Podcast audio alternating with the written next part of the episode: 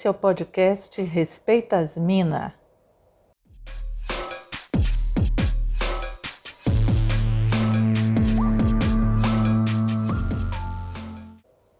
Em comemoração ao Dia Nacional de Luta pela Pessoa com Deficiência, celebrado agora em setembro, vamos abordar nesse episódio a importância da visibilidade às mulheres com deficiência, as suas lutas, dificuldades e preconceitos, a violência de gênero e também como contribuirmos para desconstruir os padrões normativos da sociedade que terminam por invisibilizá-las e marginalizá-las.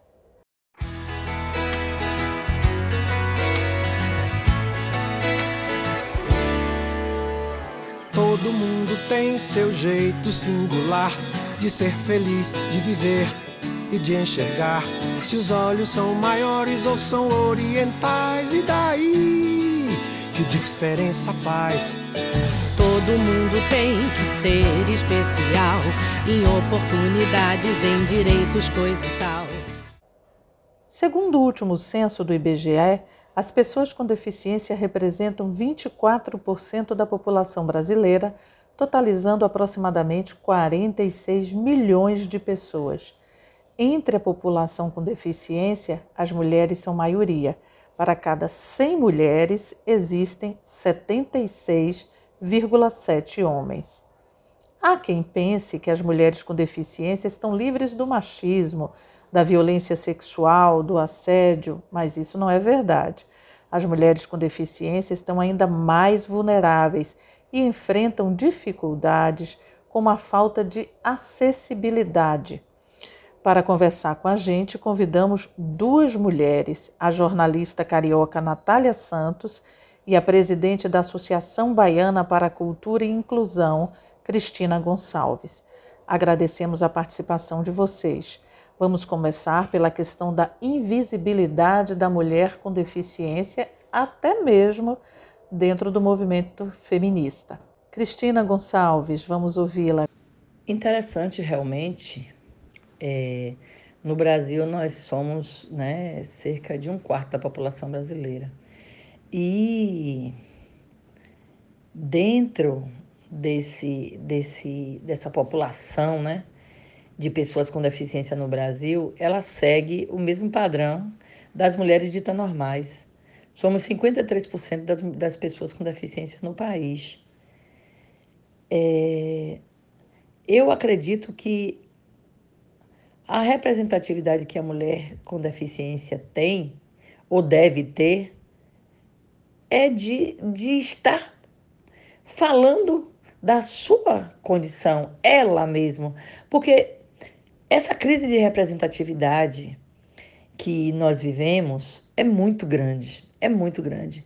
E de fato, eu posso estar aqui falando a noite toda do que, do que é ser uma mulher cega, mas você nunca vai me entender, porque a cegueira é minha. Portanto, você não pode me representar com a minha dor, com a minha invisibilidade, com a minha falta de acesso aos bens sociais. Eu acho que a melhor forma que a mulher tem de se representar é estar com esse corpo político, assumindo o seu papel na sociedade, assumindo o papel nos conselhos, assumindo o seu protagonismo na sua vida pessoal, seja onde for, na sua família, na, na, na universidade, na rua, no seu bairro.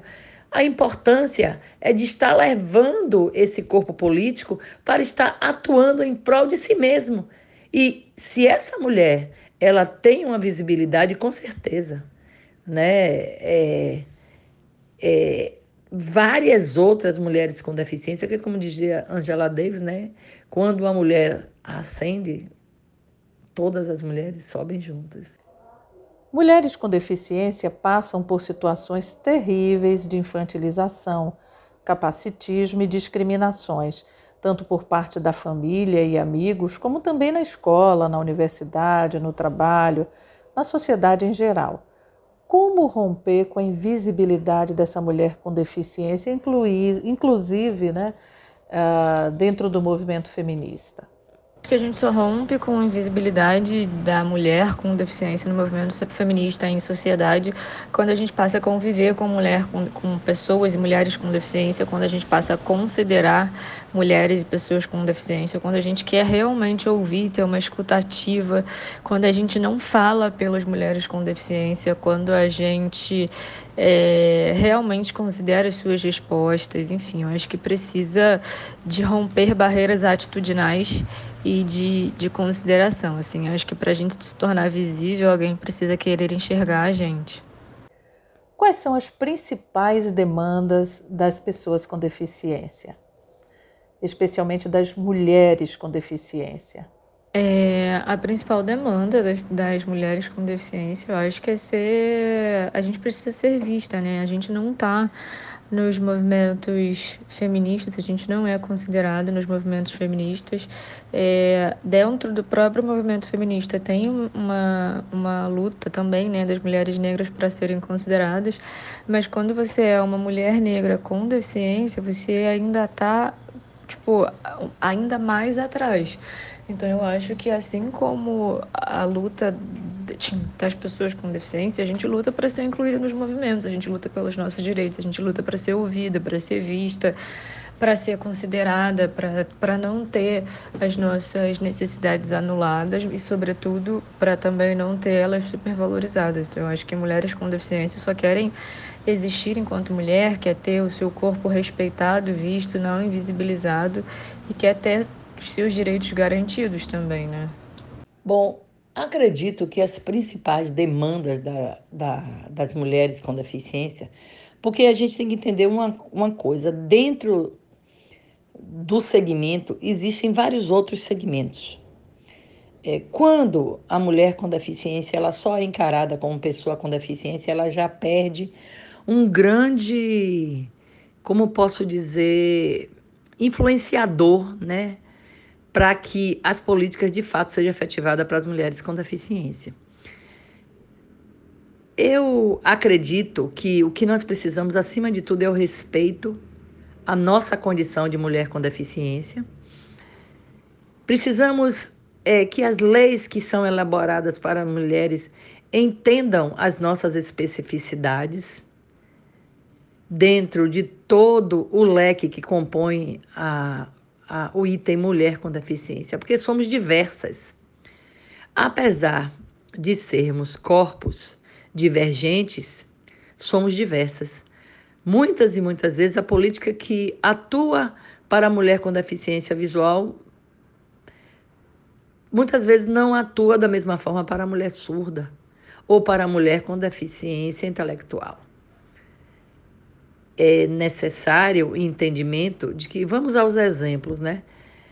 Uma mulher surda, quando ela sofre uma violência, que procura ajuda, ela precisa de um intérprete de Libras. Porque a gente precisa entender que não se fala só com a boca, a gente fala com o corpo. E a gente precisava ter uma, uma, uma delegacia, uma secretaria, onde as pessoas tivessem essa fossem capacitadas para receber essa pessoa. Da mesma forma, a mulher com deficiência visual. Da mesma forma, a, a mulher com deficiência intelectual, que precisa de uma comunicação, é, que hoje a gente já fala de comunicação facilitada, né, para que ela possa entender e para que ela possa ser entendida. Então, é, nessa divergência que existe dentro do mundo da pessoa com deficiência, o mundo da mulher com deficiência também diverge. Por que, que diverge? Porque somos mulheres, crianças, idosos, homens, mulheres, jovens, meninas e meninos, vivendo o seu momento, vivendo a condição que, infelizmente, hoje no nosso país, com esse desmonte das políticas públicas para as pessoas com deficiência, ele, de fato, cada vez mais, ou melhor, cada vez menos, alcança as pessoas com deficiência. Natália, é, os padrões estéticos, de modo geral, afetam todas as mulheres. De que forma é, esses padrões afetam as mulheres com deficiência? Acho que padrões estéticos afetam mulheres com deficiência a partir do momento em que a gente não é visto enquanto corpo consumidor. Então a gente não tem roupa que a gente consiga comprar de maneira autônoma. Eu, no meu caso, por exemplo, que sou deficiente visual, sempre preciso de um auxílio para saber o que é uma blusa branca, o que é uma blusa florida e assim vai. Uma mulher que é cadeirante precisa de uma roupa adaptada, uma, uma, uma mulher que tem nanismo precisa de adaptações que são diferentes. A mulher que tem nanismo ela não usa roupa da sessão infantil e, no entanto, ela não consegue no shopping encontrar minimamente uma loja que seja que vista ela de acordo com o gosto dela e ela tem um corpo de mulher, embora ela tenha baixa estatura. Então, assim, quando a gente vai no salão para fazer unha e cabelo, isso causa um certo estranhamento. A indústria da moda não está acostumada a ah, com os nossos corpos ocupando os espaços e logo não produz pra gente porque acha que a gente não compra, porque acha que a gente não tem vaidade, que a gente não pode passar uma maquiagem, que a gente não pode querer fazer uma balaiagem no cabelo, enfim.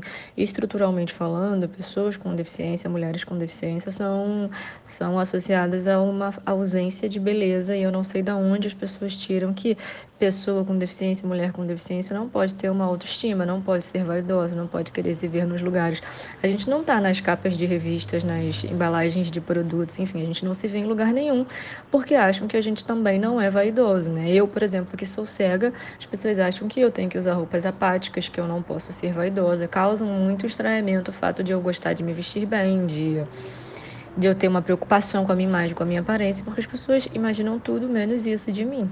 Cara, estruturalmente falando, a sociedade é, não considera o corpo da pessoa com deficiência em nenhum em nenhum aspecto, assim, historicamente a gente já foi jogado fora, a gente já foi descartado, a gente já foi mantido em cárcere é, então, assim, as pessoas não sabem lidar, né? Tem algumas imagens que eu costumo dizer que as pessoas fazem a respeito do corpo com deficiência, que é ou, ou o corpo com deficiência, a pessoa com, com, com deficiência é associada à imagem de um anjo, né? E, portanto, imaculado, puro e essas coisas. É, ou ela é vista como doente que precisa de cura, ou é visto como pobre coitado, digno de pena, ou seja, ninguém quer ter aquela deficiência, tadinho, ele não vai conseguir fazer nada, sinônimo de incapacidade, essas coisas, como se fosse uma sentença, né? E por um outro lado também tem a imagem do super-herói, que quando você rompe com todas essas imagens, é, quando você é, mesmo com tanta dificuldade, com todas as questões que a sociedade lhe impõe, você consegue vencer na vida, você é tido como super-herói, né? Então, a, a, humanização da pessoa com deficiência, ela não acontece. As pessoas não enxergam pessoa com deficiência como ser, um ser é, capaz de errar, de acertar, de amar, de ser pai, de ser mãe, de ser delegado médico, de ser político, ou seja, a gente não, não, não tá nesse lugar. Até quando a gente erra, quando a gente é, é assaltante, por exemplo, é, a, a, a nossa ausência de caráter também é colocada em voga, né? E é isso, assim, a, a pessoa com deficiência, ela é pessoa, ela não está livre de nenhuma dessas questões. E eu acho que é, o que precisa acontecer é uma virada de mindset, é uma virada de olhar. A sociedade precisa entender que pessoa com deficiência é uma pessoa e que, portanto, é passível de erro, de acertos, que tem direitos e obrigações como qualquer uma outra pessoa. A partir do momento que isso acontecer, a gente leva a conversa para um outro nível. Enquanto isso não acontece, enquanto não somos humanizados, enquanto essa desumanização é normalizada, é, violências e, e anulações continuarão acontecendo.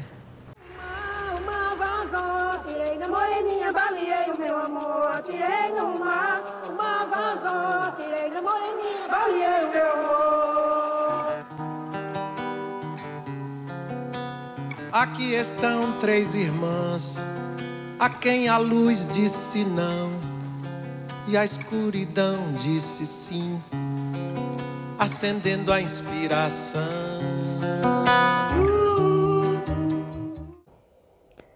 No último dia 13 de setembro, a Natália tuitou o capacitismo de uma atendente de um cartório no Rio de Janeiro. Para quem não viu o Twitter, Natália foi dar entrada na papelada do casamento e não conseguiu de imediato. Por qual motivo? Por ser cega. A atendente disse que ela só poderia dar entrada na documentação se alguém assinasse por ela, já que tinha dificuldade, não saberia o que estava assinando. Quando bastaria que alguém lesse para Natália o documento.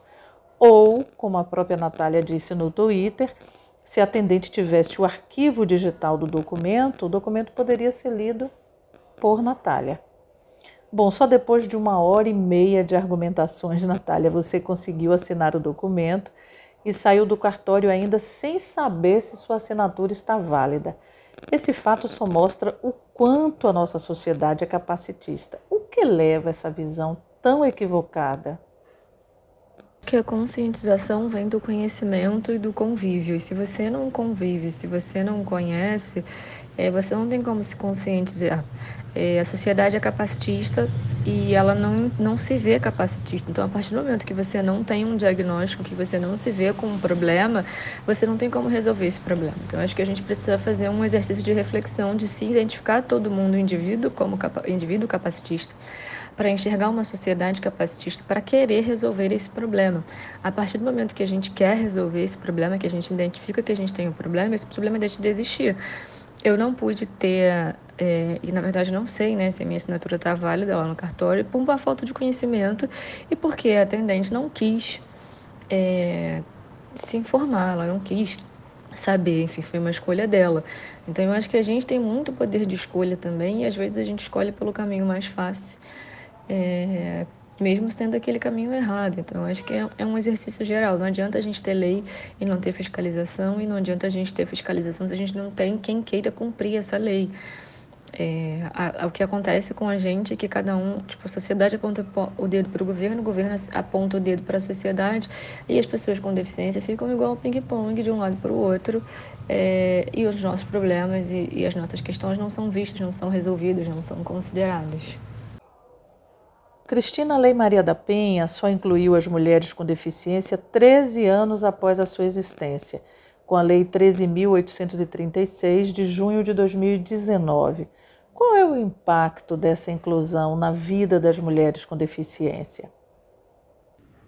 Bom, a Lei Maria da Penha, na realidade, ela nasce de uma mulher com deficiência, mas que se não reconhece pessoa com deficiência, ou melhor, mulher com deficiência.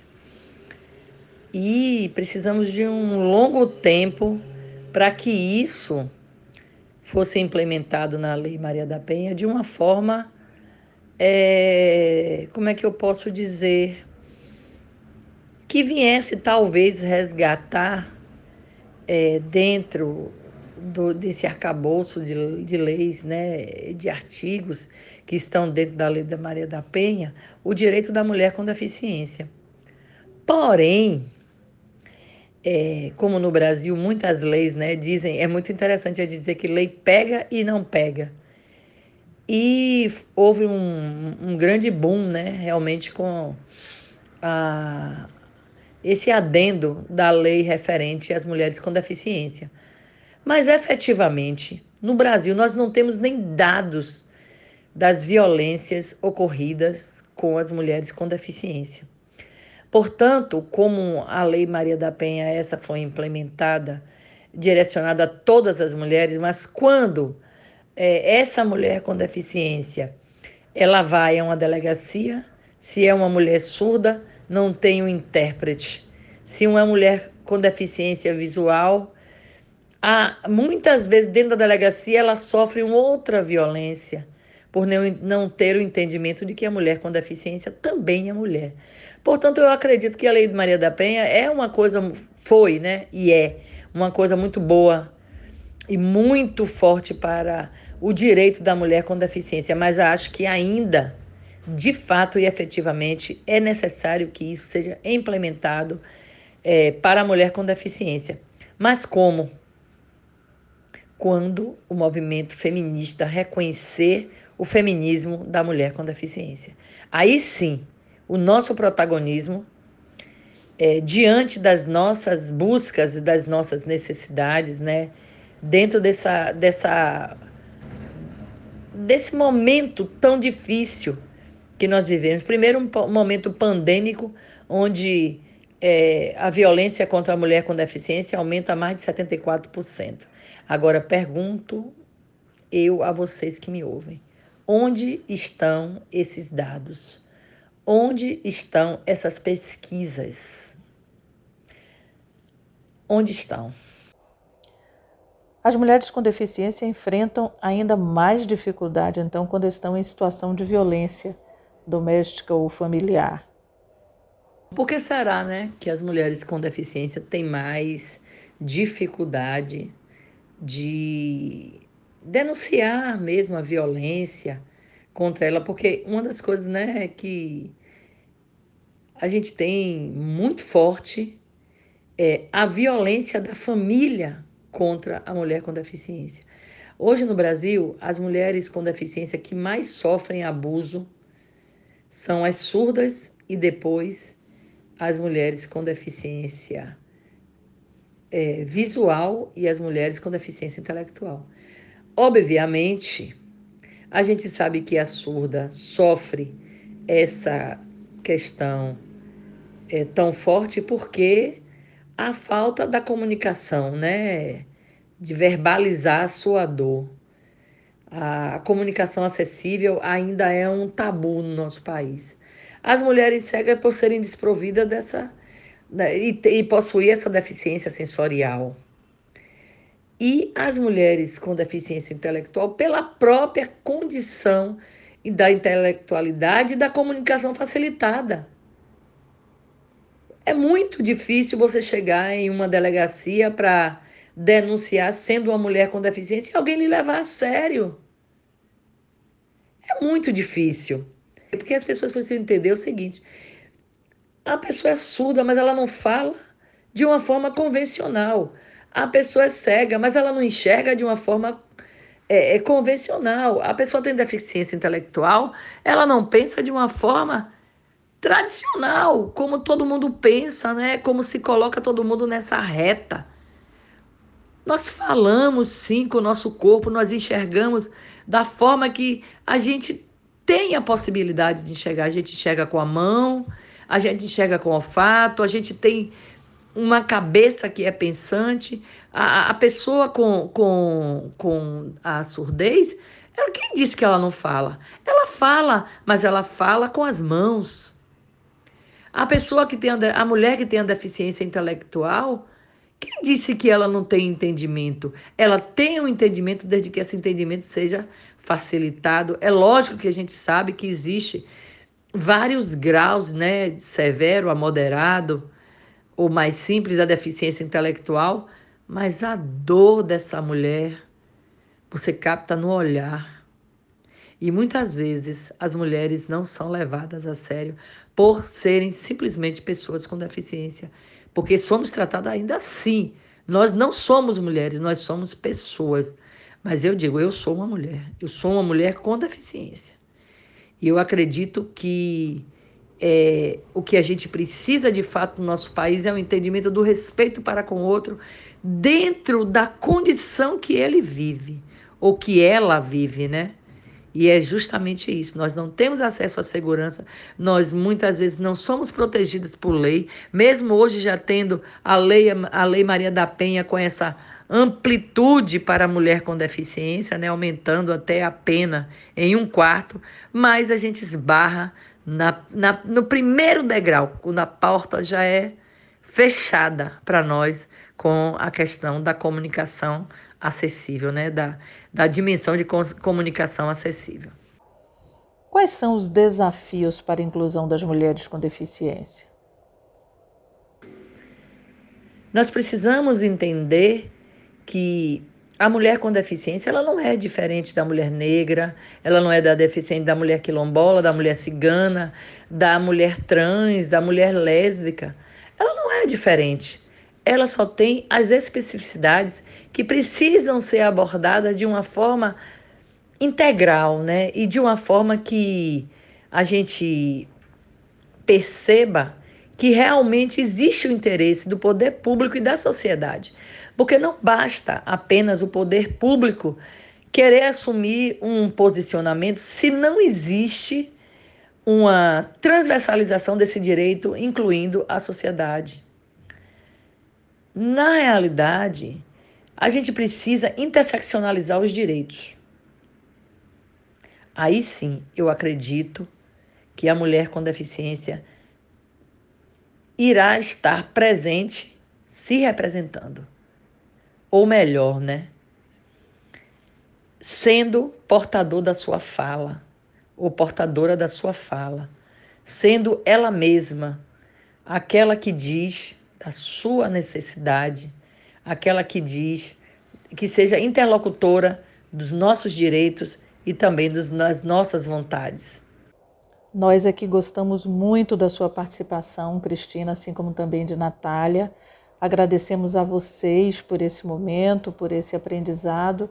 E antes de encerrarmos mais um episódio do podcast Respeita as Minas, vamos às dicas de Natália para que você, ouvinte, evite usar expressões capacitistas. Vou trazer algumas expressões que são extremamente capacitistas para vocês tirarem do vocabulário.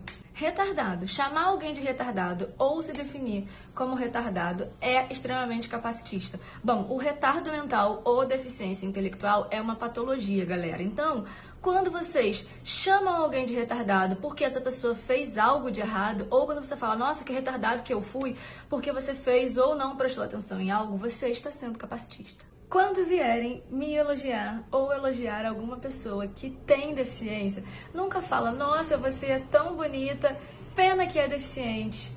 Nossa, você é tão bonita, mas você nem consegue se ver. Olha como ela é bonita, mas ela é cega. Gente, eu queria entender da onde vocês tiraram que a deficiência é sinônimo de falta de beleza. E mais do que isso, o que é bonito para mim pode não ser bonito para você. Então, se tiver que me elogiar, cara, me elogie porque você me acha bonita e não porque você acha que eu sou bonita porque eu sou cega. Valeu?